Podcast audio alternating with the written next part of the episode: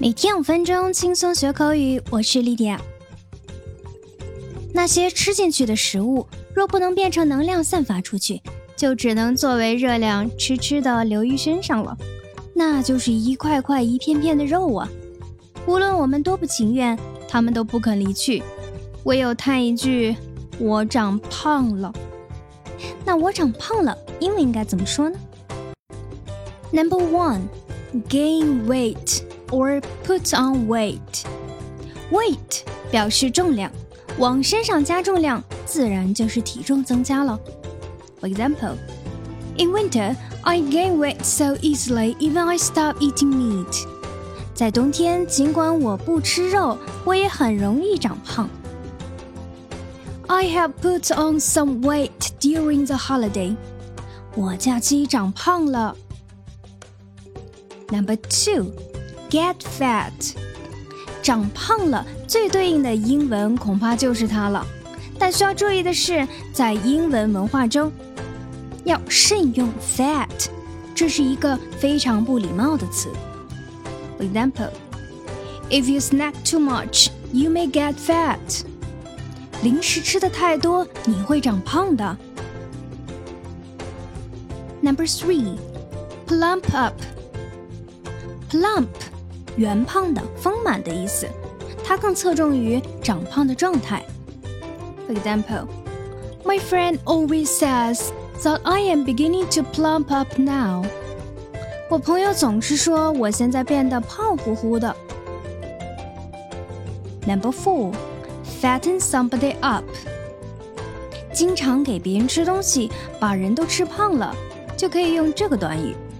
For example. You are too skinny. We need to fatten you up. 你太瘦了，我们得养肥你。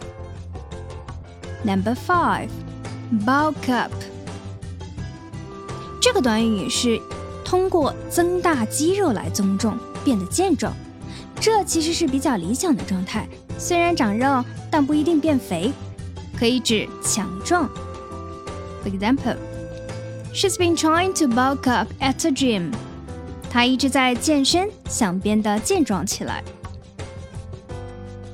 那我们都知道，你多高是 How tall are you？但你多重，千万可不要说成 How fat are you？小心被揍哦。正确的表达，我们来学几种。Number one，How much do you weigh？这是最常用的一种。Number two，How heavy are you？you？Number three, what's your weight? For example, how much do you weigh? Forty-nine kilograms. 你多重啊？九十八斤。这里面 kilogram 公斤的意思。好，那下面我们再来学习一些其他胖的英文表达。Number one, chubby，胖乎乎的，圆胖的。 For example, the baby was pink and chubby. 这个婴儿粉乎乎、胖嘟嘟的。Number two, big boned，骨架大的。For example, she is a big boned girl.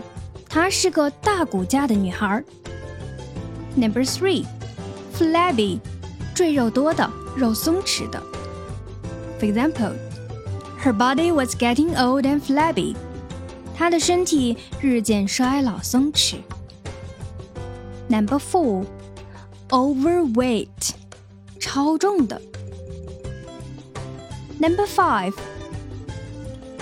obese，臃肿的，超级肥胖的。这个词表达已经胖到影响到健康和行动了。好的，我们今天的内容就是这些，你都学会了吗？See you next time. Bye.